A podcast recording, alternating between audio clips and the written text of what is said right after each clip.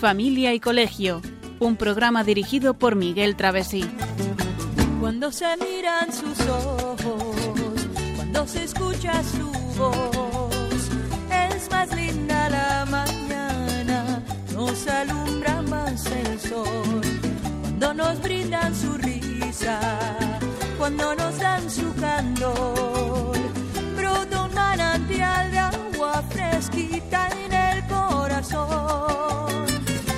Ellos son el tesoro, ellos son la alegría. Es por ellos que la vida se vuelve más dulce, se vive mejor. Son los hijos la bendición, el milagro de nuestro amor. Nos enseñan cómo amar, cómo abrir nuestro corazón. Son los hijos la bendición,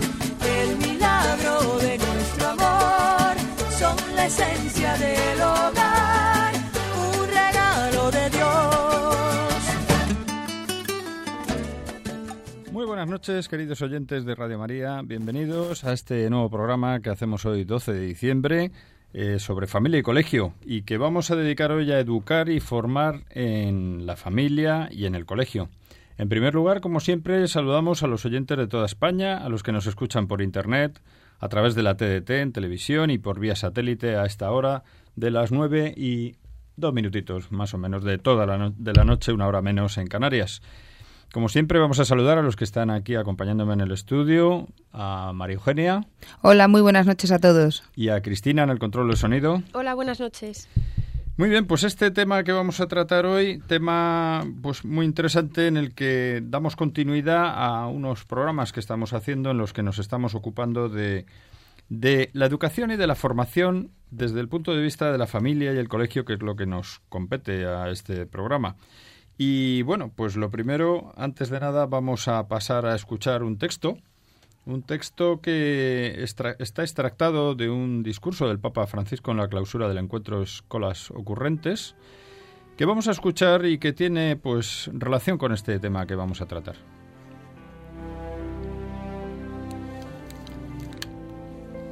Es muy importante fortalecer los vínculos, los vínculos sociales, los familiares, los personales. Todos, pero especialmente los niños y los más jóvenes, tienen necesidad de un entorno adecuado, de un hábitat verdaderamente humano, en el que se den las condiciones para su desarrollo personal armónico y para su integración en el hábitat más grande de la sociedad. Qué importante resulta entonces el empeño por crear una red extensa y fuerte de lazos verdaderamente humanos, que sostenga a los niños, que les abra confiada y serenamente a la realidad, que sea un auténtico lugar de encuentro, en el que lo verdadero, lo bueno y lo bello se den en su justa armonía. Si el chico no tiene esto, solamente le queda el camino de la delincuencia y de las adicciones.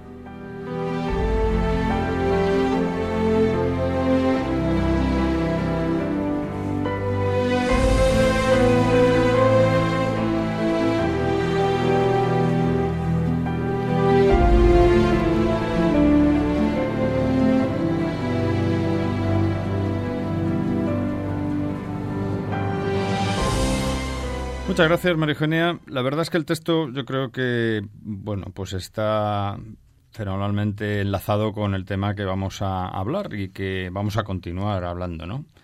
Este asunto de la educación y de la formación tan importante en la familia y en el colegio, pues requiere de un entorno adecuado, ¿no? Como nos dice el Papa Francisco en este fragmento que hemos escuchado, pues qué importante es establecer esos vínculos, esos lazos internos dentro de la familia para que los niños pues mm, estén confiados y serenos y que vayan descubriendo la realidad, pero de manera armónica, en descubriendo la, la bondad, la belleza, ¿verdad? De una forma equilibrada. Es muy importante que los hijos crezcan, pues eso, equilibradamente, ¿no? Hablando de- del interior y, de- y del exterior. Sí, y, Con orden, con alegría, con, pues, pues con una línea eh, serena. Sobre todo serena. Y esa serenidad, pues, para hacer un breve repaso de lo que vimos en anteriores programas, encaja precisamente con lo que buscamos con la educación. La educación, recordémoslo, nos busca simplemente enseñar, lo que busca simplemente es enseñar a ser. Es decir, que la persona que va a ser educada o que está siendo educada sepa orientar su corazón hacia los valores más importantes. Y decíamos que lo más importante en la educación de los hijos o de los alumnos, pues es, son tres pilares. Uno, el formarlos, es decir, enseñarles el oficio de ser hombres. Otro, educarlos, que es hacer salir de ellos las riquezas que oculta una persona en su propia alma y otro elevarlos, que es conseguir ayudar a esa persona a que se eleve en un proceso de superación para que alcance toda su estatura de como hombre y como hijo de Dios. Hablábamos también de la importancia de educar en libertad. Claro, eh, educar en libertad, en la libertad a los hijos es y a los alumnos conocer sus posibilidades, sus posibilidades reales, enseñarles a observar, a razonar, no imponiéndoles en un entorno de libertad, sino haciéndoles entender qué es lo que está bien y lo que está mal en cada momento. Y ahí apuntábamos un error muy común, base de muchos de los que tenemos hoy en día, por desgracia, que es la separación entre lo, la ética pública y la, la ética privada. Es decir, solo hay una ética, con aspectos privados y públicos, pero el que no es honrado en su, en su vida personal o en su vida familiar, raramente será honesto en la esfera pública. Es lo que llamamos unidad de vida. Una persona es lo que es aquí y allí, entonces no puede desligarse ¿no? de su manera y de su condición. Y hablábamos también de por qué educar y formar en la familia, y decíamos que la familia es fundamental en la vida de una persona, es el mejor lugar para aprender a amar. ¿Y por qué educar en el colegio? Pues por contra, y apuntábamos, el problema de muchas personas que hoy en día que pretenden que, la, que existe, que hoy en día pretenden que la escuela haga las veces de familia, porque no creen en la familia, sino en el Estado, y confunden lo privado con lo público. Y precisamente porque la familia es libre y necesaria, la escuela es necesariamente libre. Y desde la libertad el profesor transmite sabiduría, porque el objetivo de la enseñanza, decíamos, no son los alumnos ni el profesor, sino el mundo. Y luego decíamos una frase que no por muy escuchada conviene dejar de oírla, que es el futuro de la educación está en la familia y el de la familia en la educación. Una educación que, que haga que crezcan las capacidades humanas y que esas capacidades vayan creciendo, digamos, vertebradas, ¿no? modeladas dentro de la familia. También decíamos que era muy importante no transmitir escepticismo ni, y todavía menos cinismo porque de esa manera lo que transmitiríamos sería egoísmo, tristeza y les haríamos indefensos a nuestros hijos y alumnos ante la vida. Y bueno, pues por último hablamos ya, y ahí es donde nos quedamos, y vamos a empezar a hablar del optimismo en la educación, ¿no? Y es donde vamos a continuar en este programa, que por supuesto, como siempre, lo que quiere es ser optimista, ¿no? Y ahí, pues ahí es donde estamos, ¿no? Evidentemente, educar requiere amor por parte de los padres y afecto por parte de los profesores. Sin severidad, sin autoritarismo, pero con autoridad. Sí, pero, pero con firmeza. Mm, hay que saber eh, encontrar el punto. O sea, una cosa es autoritario no se puede ser, porque el, el ordeno y mando no.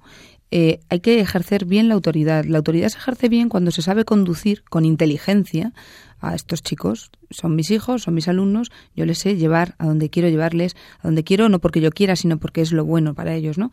Pero firmemente, los chicos saben perfectamente cuando se les quiere y se les está eh, educando con autoridad. Y la autoridad la tenemos que saber, la tenemos que saber llevar. Entonces, eh, es, es, una, es una tarea también de, de, los padres y de los profesores de, de, saber estar en nuestro lugar, ¿no? de estar en nuestro sitio. Luego también la educación es una autotarea ayudada. Es una autotarea ayudada. Eh, el nivel de ayuda dependerá también de la edad y de las circunstancias, ¿no? De los, de los chicos, de los niños, de las niñas. Pero, pero sí que es cierto que para que seamos admitidos como ayudantes de ellos, eh, necesitan sentirse queridos, queridos y, y, además de modo incondicional. ¿Y eso dónde es? ¿Dónde se pues sienten queridos? De verdad, en la familia, efectivamente. Solo así se dejarán ayudar, por supuesto. También eh, en el colegio se, eh, consigue mucho. Ahí voy. En el colegio también los profesores tenemos que hacerles ver y además es que tenemos que no hacerlo, sino de verdad sentir, que, sientan que les queremos incondicionalmente. Y además es que es verdad, los profesores queremos a los alumnos. Cierto también es que, a veces son muy petardos y te cansan y les regañas, pero, pero mm, un, un profesor que es un ser humano mm, adulto con unas capacidades ya controladas y, con una línea de actuación, yo creo que, en una línea, eh, no sé, recta y, positiva y optimista, ese, ese, profesor sabe perfectamente querer a todos sus alumnos, no hay manías, no hay, no hay, no hay tonterías. ¿Y por qué es esto además? Porque yo creo que aquí confluyen dos, dos cuestiones. Por una parte, cuando una persona se siente apreciada, querida, eh, confía en la persona que la quiere y que la aprecia. Por tanto, ya eso abre esa, a esa persona. Y luego, además, pues el, mero hecho de ser receptor de el mero hecho de, de, ser receptor de esa de esa buen mm, ¿cómo diría yo? De ese, de enfoque positivo, le alienta a uno a ser mejor, a mejorar, porque, bueno, todos tenemos nuestro puntito también de vanidad y de, y de bueno de sentirse de querer sentirse apreciado y eso hace es un acicate más no para mejorar. Sí. Desde luego lo que está claro es que hay que tener optimismo. Como bien decías tú en este punto optimismo en la educación tiene que ser una actitud permanente, tanto de los padres como de los profesores. Y esa actitud se tiene que, reflejar en, volver a comenzar, ¿no? Recomenzar, analizar y estudiar un poco las situaciones para comprender mejor la naturaleza de nuestros fallos y errores, porque todos tenemos fallos y errores, y, para que estos contratiempos que van surgiendo a lo largo de, la vida y, de los días, pues, pues los podamos superar. Y es una actitud que, que está muy ligada a la inteligencia. La inteligencia tiene que darse cuenta y, pretender ser optimista y, la voluntad tiene que ayudar. Y además eh, nos orienta a la propia vida. O sea que yo creo que es un poco el, saber llevar las, las, riendas de la vida, ¿no? Podemos ser optimistas y podemos ser pesimistas. Eh, yo creo que, que es más inteligente ser optimista. Y el que no lo es, que lo trabaje. Yo creo que, fíjate, el optimismo a mí es un tema que me gusta mucho este, porque además creo que existe bastante confusión en general en, el mundo, ¿no? Cuando se habla de fulanito es optimista o es pesimista. ¿Qué es el optimismo? Pues como acabo de decir muy bien, es una actitud, una actitud permanente. Es decir, tenemos que, y en esto los padres y los profesores tenemos que intentar inculcárselo a las personas que, sobre las que tenemos responsabilidad es la actitud de ser capaz de estar dispuesto siempre a volver a empezar. Es decir, te caes, vuelve a levantarte. Analiza y estudia qué es lo que ha ocurrido para comprender mejor cuáles han sido los fallos, los errores y los contratiempos con la finalidad de volver a empezar, de superarlos. Es decir, vale, he cometido un error en mi vida personal, he cometido un error en los estudios, un alumno o un hijo, pues que ha metido la pata en algo en las relaciones familiares. Bueno, no hay problema. La inteligencia, como decías tú, tiene que eh, actuar ahí. La voluntad tiene que, por supuesto, tener esa predisposición de, de esa actitud optimista. Y luego hay que orientar la vida, claro que tenemos que orientar la vida, las emociones, las relaciones, los talentos, todo lo que tenemos hacia nuestro bien el, y el bien de la comunidad y de las personas que nos rodea. Claro, esa virtud tiene que presidir todo, pero centrándonos en lo que estamos diciendo, por supuesto, en primer lugar, la vida familiar. Si en casa tenemos pesimismo, pues... Mm, Mal asunto. Así no estamos enseñando a nuestros hijos a que aprendan a levantarse en la vida ante las dificultades. No, es que les transmitiremos una tristeza que no, de la cual no sabrán, no sabrán levantarse. Pero fíjate que también en el, en el colegio, en el centro escolar, porque si un alumno, eh, un profesor, por ejemplo, en una clase donde han suspendido varios alumnos, eh, no les ayuda a ver ese, esa parte positiva. Es decir, oye, mira, mm, ha suspendido. Bueno, no hay problema analiza qué es lo que has hecho mal. Analiza dónde están tus errores y vuelve otra vez a la, a la pelea. ¿no? Además, curioso, pero es, curioso porque en, el colegio, y a los hijos nos pasa exactamente lo mismo, podemos perfectamente eh, regañarles o reprenderles o, darles un toque de atención de una manera optimista. Y además, es, esa, esa manera de, de, de decirles las cosas, que siempre son con cariño, o por lo menos deben ser así, les produce paz interior. La persona optimista ante una desgracia puede estar apenada, pero nunca desesperada. Y eso es un punto, yo creo, muy importante. La desesperación es un fracaso que, que, te lleva a salirte, a salirte del tiesto, ¿no? A, que no seas dueño de ti mismo. Te puede el, lleva, al, bueno, al pesimismo, lleva a la tristeza, lleva a la desesperación. Sí, la desesperación. Lleva al cansancio de la vida, claro, claro, A decir, madre mía, no puedo con nada, ¿no? Por eso digo que, que mm, se puede estar apenado. Nadie dice que con el optimismo uno esté todo el día riéndose, jiji, jaja, qué divertida es la vida ante las desgracias. Ni muchísimo menos. Pero no es lo mismo estar apenado que estar desesperado. Yo creo que es un punto a meditar, ¿no? Decía Chesterton, eh, Oh, qué bueno, Chester. El optimista dice ve una oportunidad en una calamidad. El pesimista, en cambio, ve una calamidad en toda oportunidad. Claro, es que hay que ver Claro, eh, claro, es la botella medio llena y la botella medio, vacía. Pero, Ahí está. Pero a ver, no es la botella medio llena en el que dice, ah, no pasa nada, nunca pasa nada, nunca pasa nada y ya está.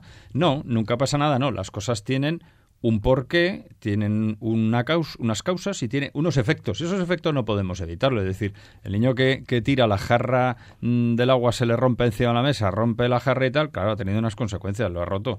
Ahora, ¿eso es para hacer un mundo? Pues no. Es verdad. Otra cosa es que algunos a veces nos enfademos o, nos cojan mal momento y reaccionemos a lo mejor indebidamente. Pero mm, no es para hacer un mundo, pero sí que tiene consecuencias. O sea, no es no ha pasado nada. Es algo, es un accidente, puede ocurrir, ¿vale? Aprendamos del error para bueno, que no es que con el optimismo no queremos decir que no haya realismo. O sea, lo real es lo real y, lo que pasa que enfocado de una manera o de otra.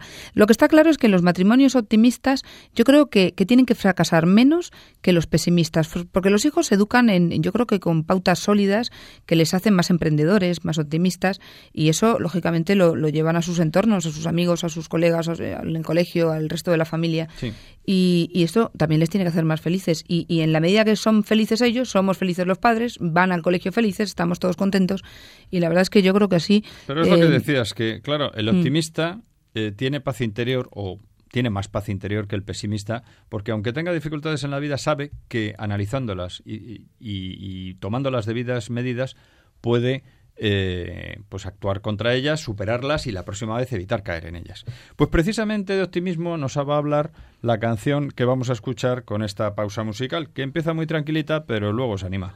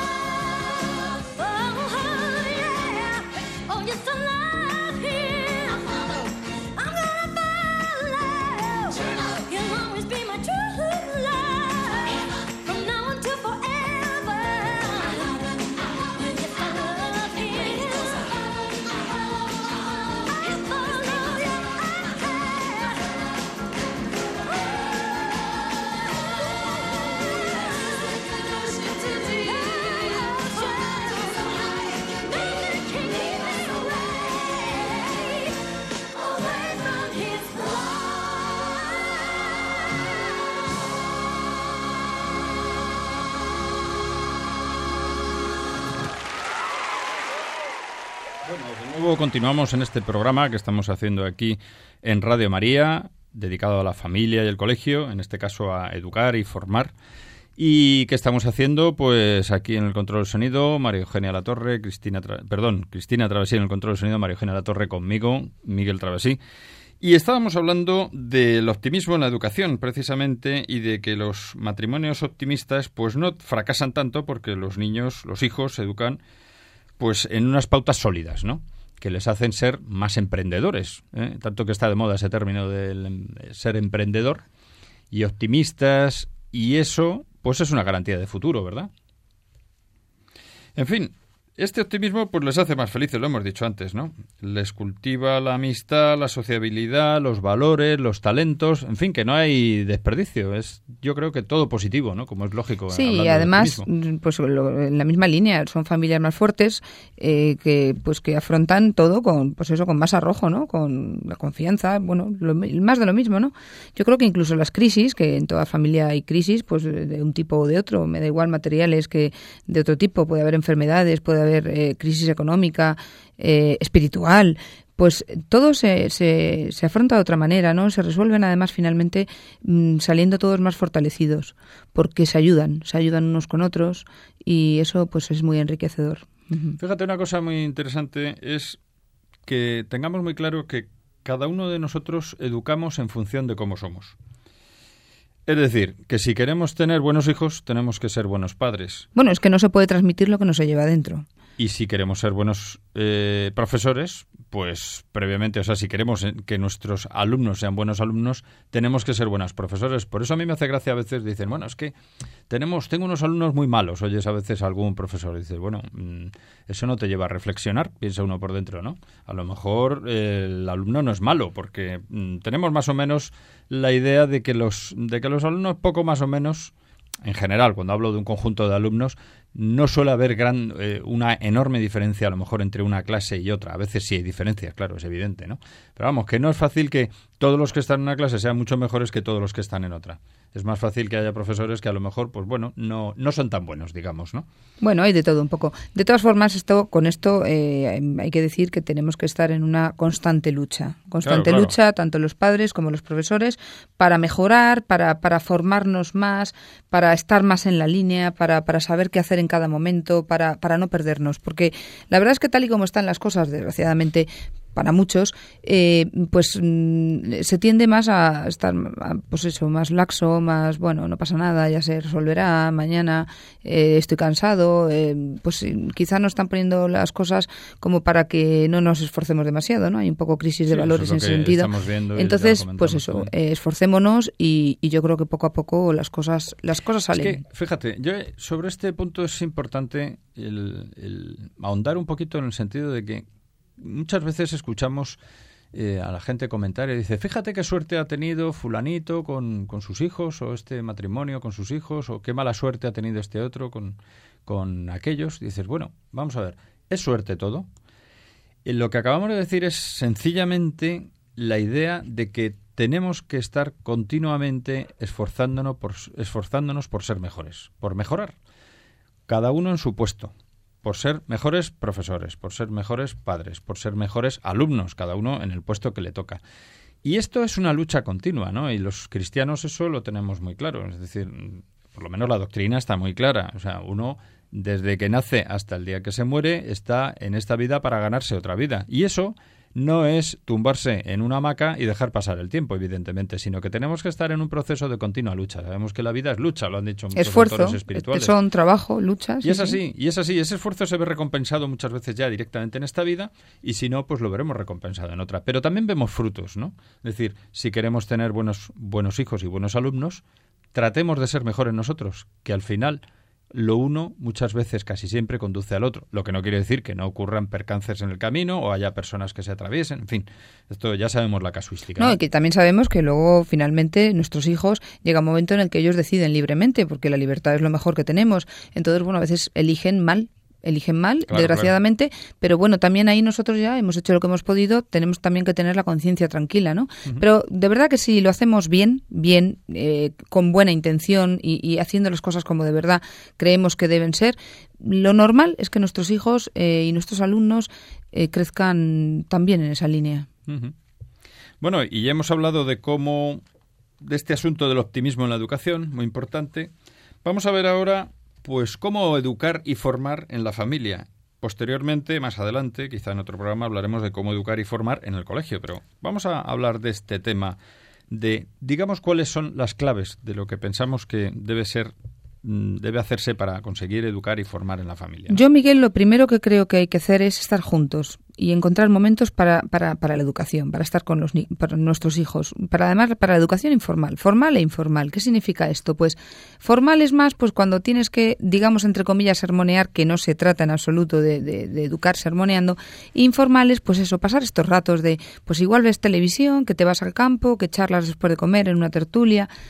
Educar en familia no es, efectivamente, no es sermonear, eh, es vivir como padres, cerca de los hijos, estar con ellos, y es lograr que, que estén a gusto. Hay que, hay que intentar que nuestros hijos estén a gusto en casa, que se relacionen con fluidez con los padres, entre los hermanos. Si no, poco a poco se irán yendo, se nos irán yendo porque no estarán felices. Y no estarán felices porque le estaremos dando el petardo todo el día y esto no se hace y esto se deja de hacer. Y, y, y no es no se hace, sino lo dices una vez y luego ven el ejemplo.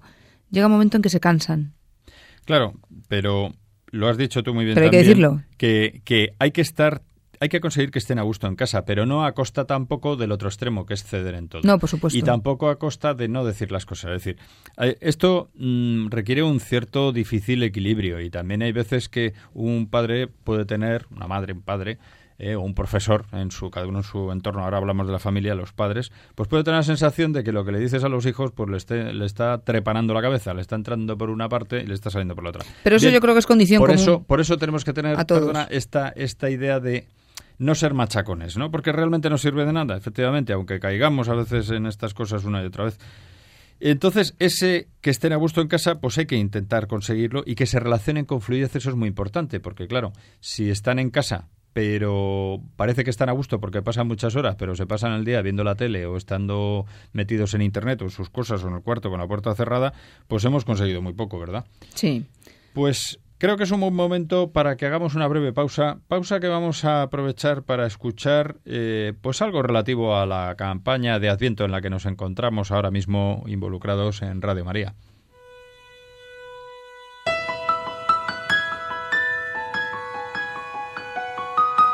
El Papa nos ha enseñado que el sentido de la fraternidad universal, imprescindible para la construcción de una sociedad justa y pacífica, requiere a su vez de una paternidad trascendente. En este tiempo de Adviento queremos preparar nuestro corazón a recibir al Hijo Eterno de Dios, que nos da a compartir su filiación, su amor al Padre y a los hombres.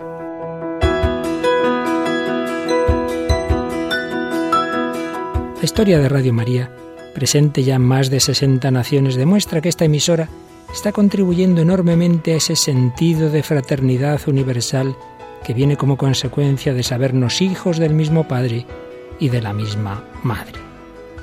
Para poder seguir con esta labor necesitamos tu ayuda, tu oración, tu compromiso voluntario y tu donativo, que te pedimos especialmente en este tiempo de Adviento y Navidad.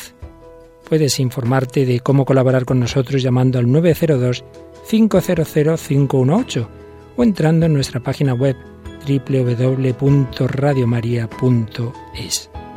Así, entre todos, daremos voz a la palabra que por medio de María se hizo carne y habitó entre nosotros.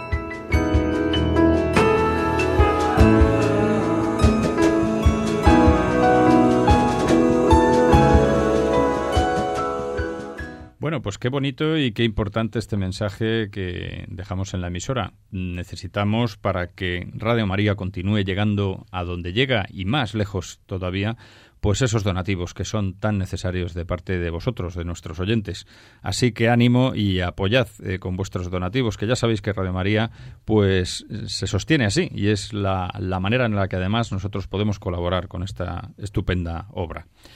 Muy bien, pues continuando con lo que estábamos diciendo, eh, pues vamos, estamos hablando de cómo educar y formar en la familia, pero precisamente como nos encontramos en el tiempo que nos acabamos de escuchar con esta con este mensaje sobre la necesidad de hacer donativos en el tiempo de Adviento, vamos a escuchar un reportaje precisamente sobre cómo se vive este Adviento en la familia y en el colegio.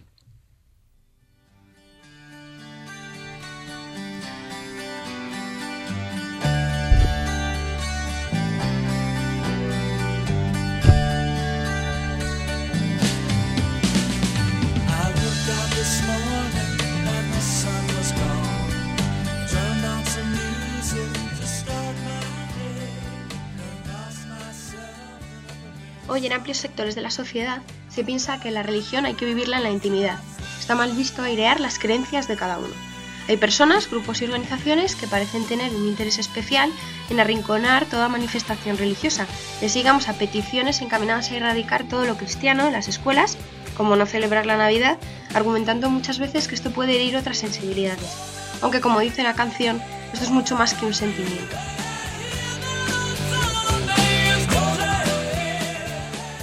Así nos encontramos con noticias como la de que en un instituto, una localidad malagueña, la misma profesora tiraba a la basura un nacimiento realizado por los alumnos de religión.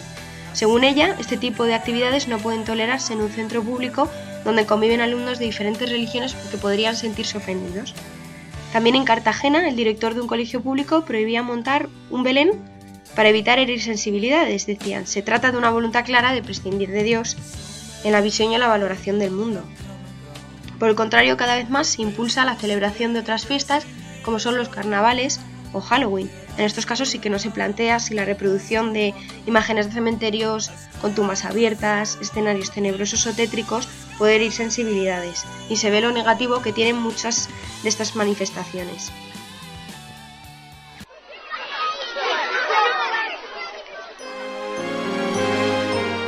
Este tiempo que precede a la Navidad lo percibimos a través de los medios de comunicación con un continuo bombardeo orientado a celebrarlas consumiendo regalos, comidas, fiestas, comprando lotería, haciendo turismo. Es un mundo lleno de bombillas, de lucecitas con felicitaciones de Navidad en tarjetas postales que representan dibujos o imágenes laicas y se habla de la Navidad como una magia en estas fechas para los niños.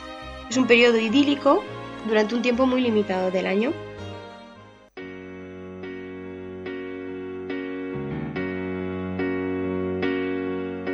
Nos falta reflexionar sobre el sentido de lo que hacemos y especialmente de lo que se hace en los colegios y en las familias, por la repercusión que todo lo que hacemos puede tener sobre nuestros hijos y en su formación como personas. En muchos colegios, sin embargo, sí que se sigue preparando la Navidad. Se hacen concursos de belenes, se cantan villancicos o se hacen representaciones con personas del Belén. Pero ¿qué se les transmite a los niños en el colegio en este tiempo? ¿Nos quedamos solo en lo superficial? Como dice cada vez más gente en la magia de la Navidad. Y en casa nos preparamos y preparamos a nuestros hijos a vivir lo que va a ocurrir en unos días.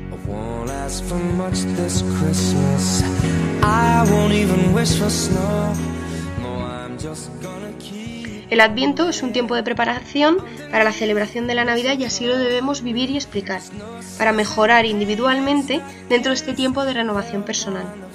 Es muy bueno y necesario que meditemos a lo largo de nuestra vida sobre cómo estamos viviendo y en qué podemos mejorar. Y en la Navidad es un buen momento para pensar en ello. El nacimiento de Cristo, la humildad del portal del Belén, nos enseña el camino de esa mejora y el mismo Dios es el que pudiéndolo todo se acerca a nosotros para que seamos sus amigos.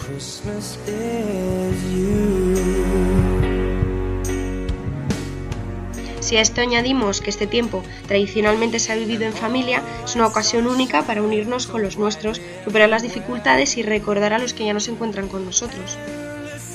Lo que no debemos permitir es que estas fechas se conviertan en todo lo que hemos comentado antes de celebración de comidas, cenas, compras de regalos y un simple tiempo de descanso más con manifestaciones huecas de muy buenos deseos, pero sin ningún sentido cristiano o al menos ético para aquellos que no crean.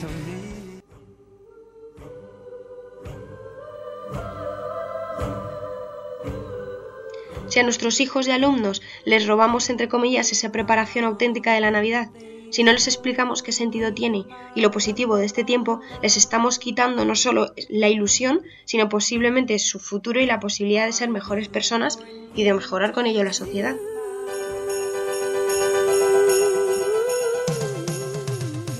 Rompamos pues desde el colegio y desde las familias con las tendencias absurdas que pretenden, con el letrero de progresistas, romper con la celebración de un tiempo que nos debe ayudar a todos a ser mejores, y permitamos a nuestros hijos vivir el asiento para recibir con los debidos honores y disposiciones a nuestro niño Dios.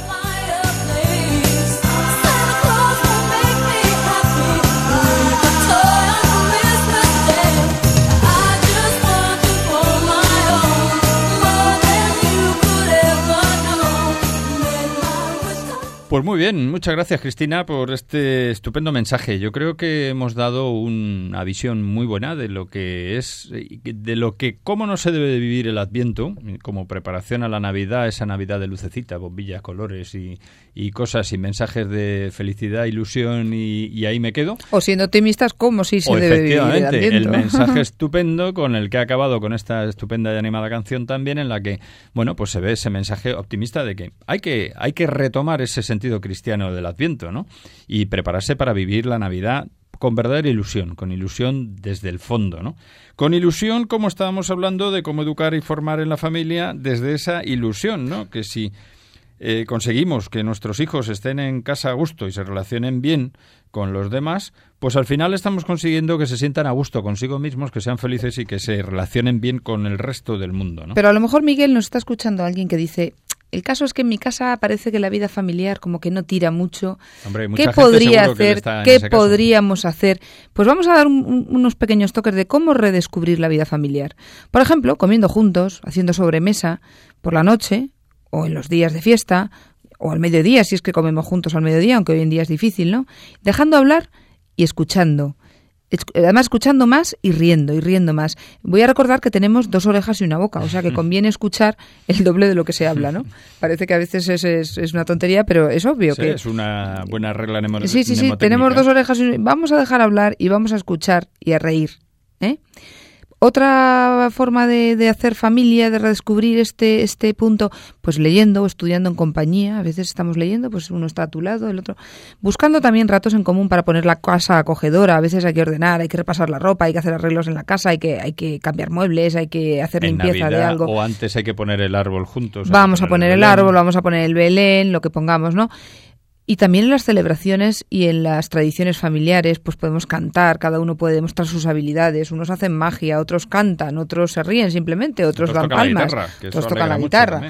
Y otros pues pues lo pasan guay, ¿no? Pues pues se trata de eso, de que lo pasen bien, ¿no? Juegos de mesa también entre todos. Se puede viajar en familia, se puede hacer deporte, excursiones, se puede ir a ver algún centro cultural, algún no sé, en definitiva, pasarlo bien. Yo creo que cada familia tiene su punto y que cada uno sabe lo que puede hacer, pero, pero tengamos imaginación. Tampoco esto es muy difícil. La verdad es que lo que acabamos de decir no es cosa nuestra, es cosa tan elemental. Lo que pasa que a veces estamos metidos en una rueda, en una rueda que, que es, pues eso, me levanto y me acuesto y vuelvo a levantarme y vuelvo a acostarme y la familia un poquito al lado, ¿no? Y fíjate también, vamos a vivir con ellos. María Eugenia, yo también quiero ahí hacer también una pequeña aportación que es que eh, esto es fundamental y vital, pero también para que uno sentirse a gusto en casa, en la casa, pues tiene que haber un compromiso por parte de todos, es decir, que todos nos hagamos un poquito responsables de la limpieza, del orden, de que la casa esté bien, lo has dicho tú Compromiso activo, quiere decir. Efectivamente, el hacer arreglos en la casa, el, colocar, a lo mejor hacer un cambio de muebles que para que estemos más a gusto, más cómodos. Es decir, si conseguimos hacer partícipe a toda la familia de que, de que es nuestra casa, de todos, no de los padres solo, ni de alguno de los hijos, pues, mm, y que no es una pensión, claro, que a los adolescentes también hay que dejarlo muy claro, que esto no es una fonda a la que se viene a que me planchen la ropa, me la laven eh, las cosas, me pongan la comidita, el gel, el champú y luego yo ya hago mi vida, ¿no? Pues este es un buen mensaje a las mamás. Mañana que es sábado, venga cada uno un trapito y a lavar, a fregar, a limpiar el polvo de vuestra habitación y a recoger. No, pero es verdad que aparte de bromas necesitan, eh, los niños tienen que aprender a recoger sus cosas. Los niños y, los, mayores niños, y los no tan niños. Y los mayores. Hay que aprender a recoger las cosas, a tener los cajones ordenados, porque además el orden externo es, es reflejo del orden interior. Entonces. Eh, y fíjate, María pues una cosa que también es importante, no la dejamos en el tintero. Los abuelos también tienen que ejercer de abuelos y no les podemos pedir que ejerzan de padres, por ejemplo. Y también hay que visitarles. Eso también es hacer familia. Eso también es educar a nuestros hijos para que eh, se acostumbren a ver que los mayores nuestros también son queridos y tenemos que dar cariño a ellos, ¿no? Y si tenemos una persona en la familia sola, enferma o lo que sea, pues también hay que estar con ella. Tienen que saber que antes que con nosotros hemos estado nosotros con esos abuelos suyos, hemos estado en casa haciendo lo mismo que ahora pretendemos con ellos. O sea que, em, pero claro, todo esto hay que hablarlo y para hablarlo tiene que haber tiempo y tiene que haber tranquilidad, serenidad y esto es lo que queremos transmitir, ¿no? Que la familia es, es el sitio. Y que al final lo que estamos queriendo es conseguir que haya familias, que tengamos familias fuertes, porque las familias fuertes van a producir personalidades fuertes y personas que luego van a ser, o luego directamente van a ser muy felices porque van a ser capaces de superar las dificultades, van a ser capaces de forjar su propia vida y de sacar de sí mismos lo mejor cada una de esas personas, que es lo que en definitiva significa la palabra educar. Mm. Es sacar lo que uno lleva dentro de sí mismo, que en realidad es la vocación de nuestra vida, ¿no? ¿Y cómo se consiguen familias fuertes? Pues lo hemos empezado a decir, ¿no? Primero compartiendo tiempo, compartiendo mucho tiempo, disfrutando juntos. Comprometiéndonos y además con buen humor. ¿eh? Comprometiéndonos todos también. También que los padres pues celebren lo que consiguen los hijos y que traten de conquistar día a día, se traten de conquistar el uno al otro día a día con pequeños detalles. También que se respeten las reglas morales propias de la naturaleza, ¿no? No dañarse ni a uno mismo ni a los demás, ¿no? Y eso, eso es muy importante y también tenemos que dar ejemplo. Y algo importantísimo, Miguel, que la vida tenga para todos un sentido. Todo tenga sentido, todo, todo, tenga un sentido y no precisamente material. Todo enfocado a, la felicidad, a, la meta más valiosa, que es que no es desde luego ni el dinero ni el bienestar, sino los ideales nobles, ¿no? Y, y en esta dirección eh, pues claro, creencia en Dios, ¿no? Es la motivación más fuerte. Tenemos esta vida como paso a la única vida de verdad que merece la pena y, claro, lo que pasa que todo esto, todo esto hay que saberlo transmitir porque hay que vivirlo primero. Y si lo vivimos, está chupado, como dicen los niños. Eso está chupado. Bueno, pues este es un momento muy bueno porque ha llegado el momento en el que vamos a abrir los micrófonos de la radio a, este teléfono directo 91 153 8550 para que los oyentes que quieran participar en este programa nos hagan las preguntas que nos quieran hacer pues en relación con este tema que estamos hablando, ¿no? De, la formación, educar y formar a la familia en el colegio que hemos llevamos tratando desde, desde las 8. Y también pues recuerdo que pueden escribir a Radio María, la dirección postal Paseo Lanceros 2, local 34 28024 de Madrid, o también a través de internet a nuestro correo de, electrónico del programa, familia y colegio arroba radiomaria.es, familia y colegio todo junto arroba radiomaria.es, o también nos pueden escribir o participar o unirse a nuestro grupo de Facebook que se llama Radio María Familia y Colegio.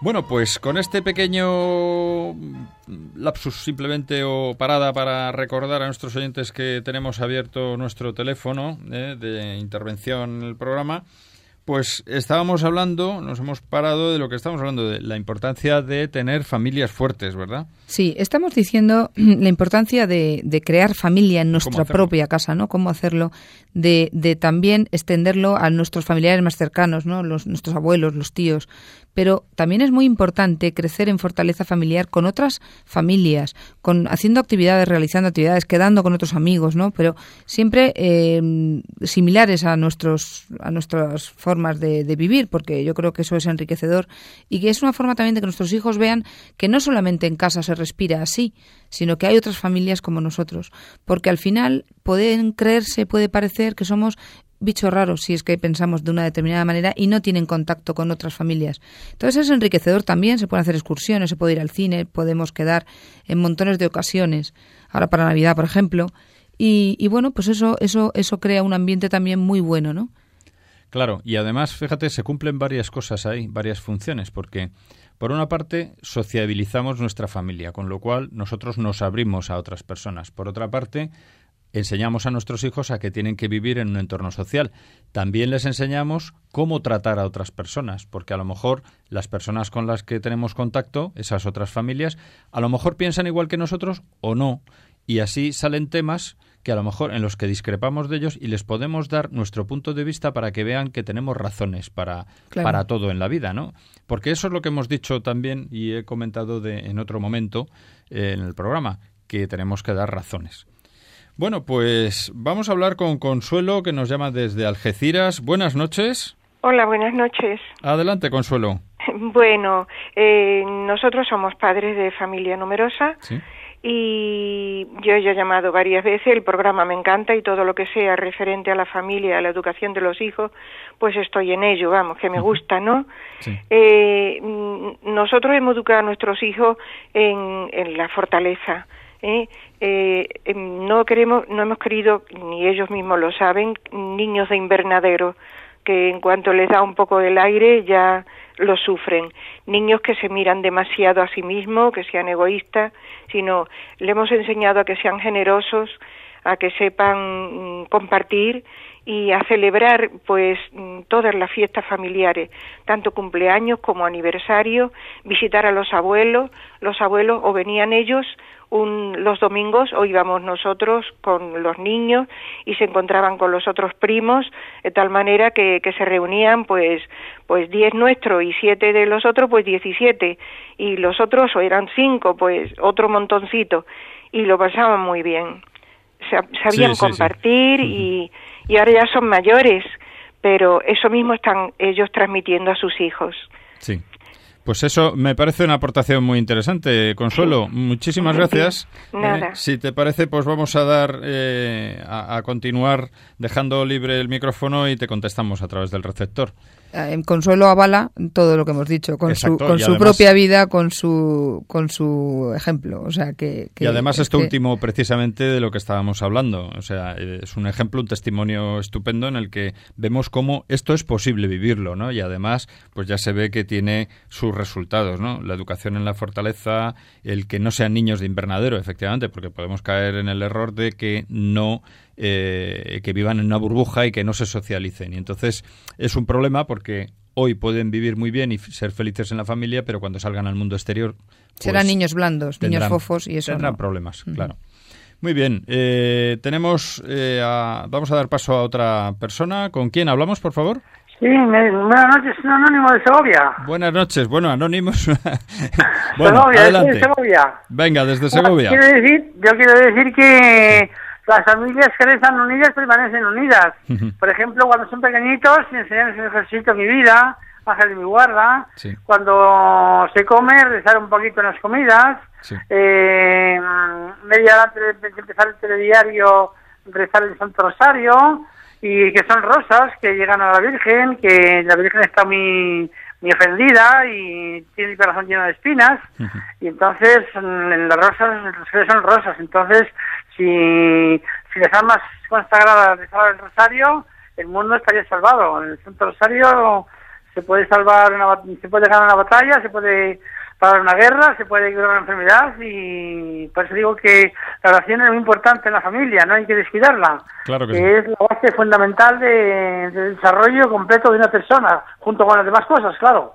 Gracias, eh, adiós, ¿eh? Muy bien. Pues, sí, sí tiene razón pues eh, este señor de pues Segovia. Pues muchas gracias. Dejamos libre el micrófono. Muchas gracias por tu aportación, ¿de acuerdo? Pues este señor anónimo, pues eh, tiene razón. Familia que reza unida permanece unida, claro que sí. Efectivamente, hombre, mm, la verdad es que eso hay que hacerlo de una manera armoniosa y, de una manera que sea, eh, pues bueno, pues que encaje dentro de todas las actividades. En fin, cada uno lo hace de la manera que cree mejor. Eh, hablamos con María del Carmen desde La Coruña. Buenas noches, María del Carmen. Buenas tardes, hola. Buenas noches, ya, sí, tiene razón. Mire, era para felicitarlos porque el programa es maravilloso. Muchas gracias. Maravilloso. Yo, soy una abuela. Soy una abuela y vivo sola, no hace mucho que falleció mi marido y tengo dos nietos, una nieta y un nieto de 21 y 18 años la niña y un hijo. Y, me, y Dios mío, me encanta lo que dicen de la familia, de la educación, es maravilloso, todo lo que dice Radio María. Pero yo lo que quería era para conseguir este, o sea, el, el ¿cómo le voy a decir? Lo, bueno, ¿El programa? Eh, ¿Cómo? ¿A qué se refiere? ¿Al programa? Si quería recibir, si podía eh, eh, este programa, si hay la cinta o el caseo. Sí, sí, efectivamente. Sí, sí, lo hay, ¿verdad? Efectivamente. Bueno, por una parte lo tiene, lo tendrá en breve en el podcast de Radio María. Eso se lo puede conseguir si no accede habitualmente a Internet, que no sé si es el caso. No, quería un que yo de Internet nada. ¿eh? Muy bien, pues. sí, pero es que se lo quiero regalar. Sí, bueno, pues muy bien. ¿Y cómo tengo que hacer para pedirlo? Pues vamos a ver, eh, casi se lo decimos. ¿Qué viene el programa de hoy o más programas?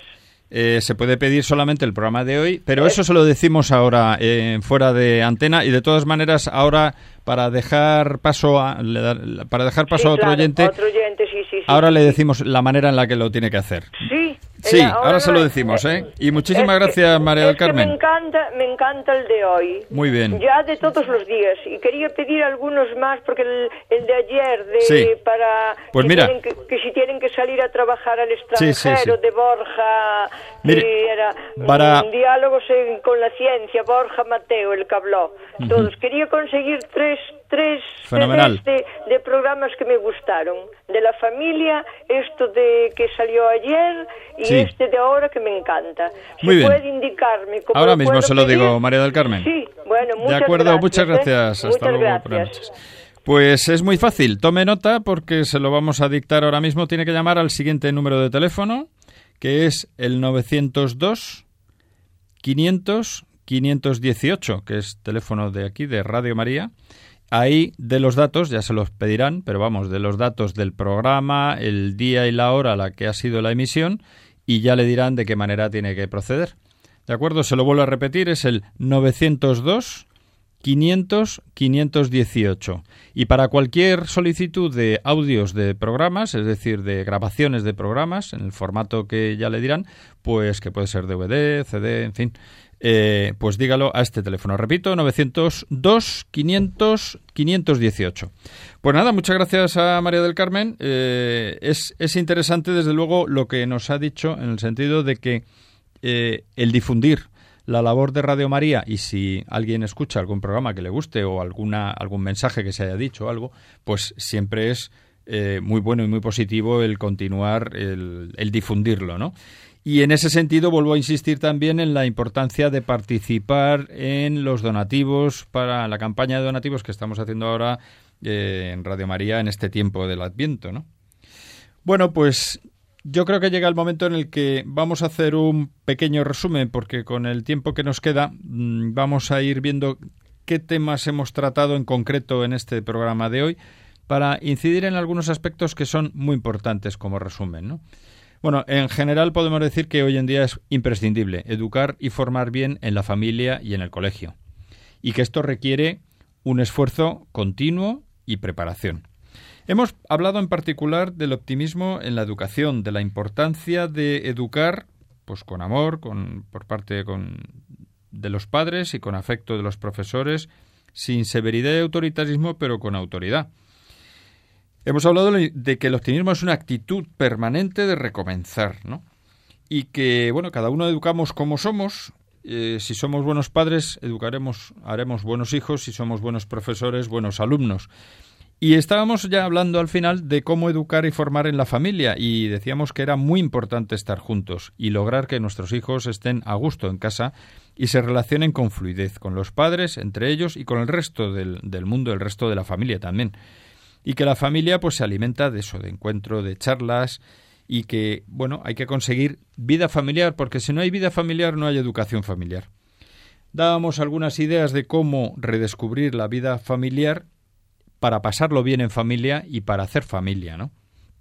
Y decíamos lo importante que es conseguir familias fuertes, con los rasgos que caracterizan a esas familias fuertes, ¿no?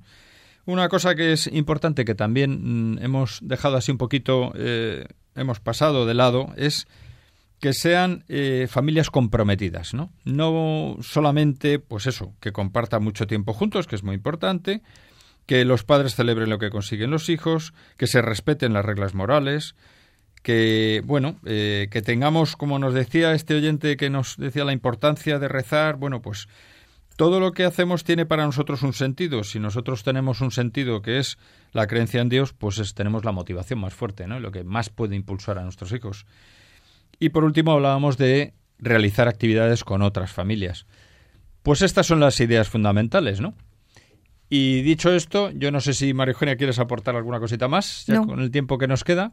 No, que todo esto es mm, muy bueno, que lo meditemos ahora y nosotros también, por supuesto, tú y yo, y, bueno, que esperamos haber ayudado, ¿no? Haber podido ayudar. Desde luego a nosotros nos sirve de gran ayuda. Eh, simplemente el hecho de venir aquí teniendo preparado esto nos ayuda muchísimo. El preparar estos programas, el emitirlos en directo, el hacer el esfuerzo por tratar de transmitir lo que nos está pareciendo pues que, que es muy bueno, ¿no? Y que, y que además puede ayudar a la gente. Y además esa respuesta que vemos de parte de nuestros oyentes, no solamente a través del teléfono en las llamadas que se hacen en el programa, sino a través del propio Facebook o de o de los correos electrónicos que nos, nos anima muchísimo. Pues nos anima y nos, y nos hace ver que realmente, bueno, pues tiene utilidad. Y tiene utilidad práctica y, y podemos ayudar, ¿no? Y hacer bien también, ¿no? y sobre todo el gran bien que hace Radio María, ya no solamente a nivel personal, sino el gran bien que está haciendo Radio María en todo. Bueno, pues nos queda solamente despedirnos, ¿no? Y bueno, en primer lugar yo agradezco desde aquí la pues a todos nuestros oyentes que nos han estado siguiendo durante el programa. Doy las gracias también a Cristina en el control del sonido. Muchas gracias, Cristina.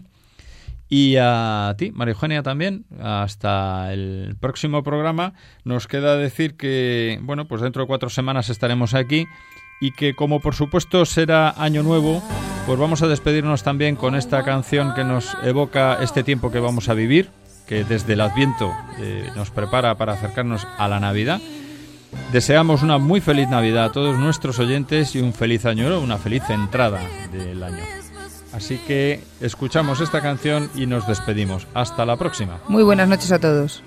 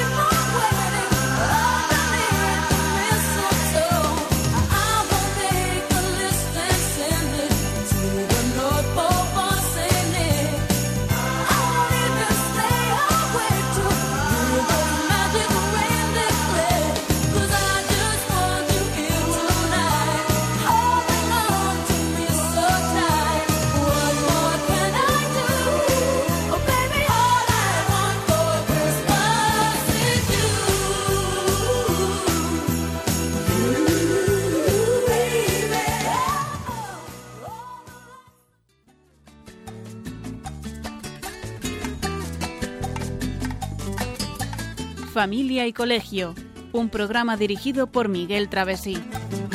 Cuando se miran sus ojos, cuando se escucha su voz, es más linda la mañana, nos alumbra más el sol. Cuando nos brindan su risa, cuando nos dan su candor,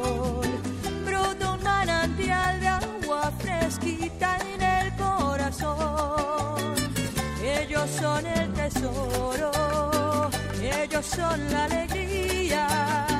Es por ellos que la vida se vuelve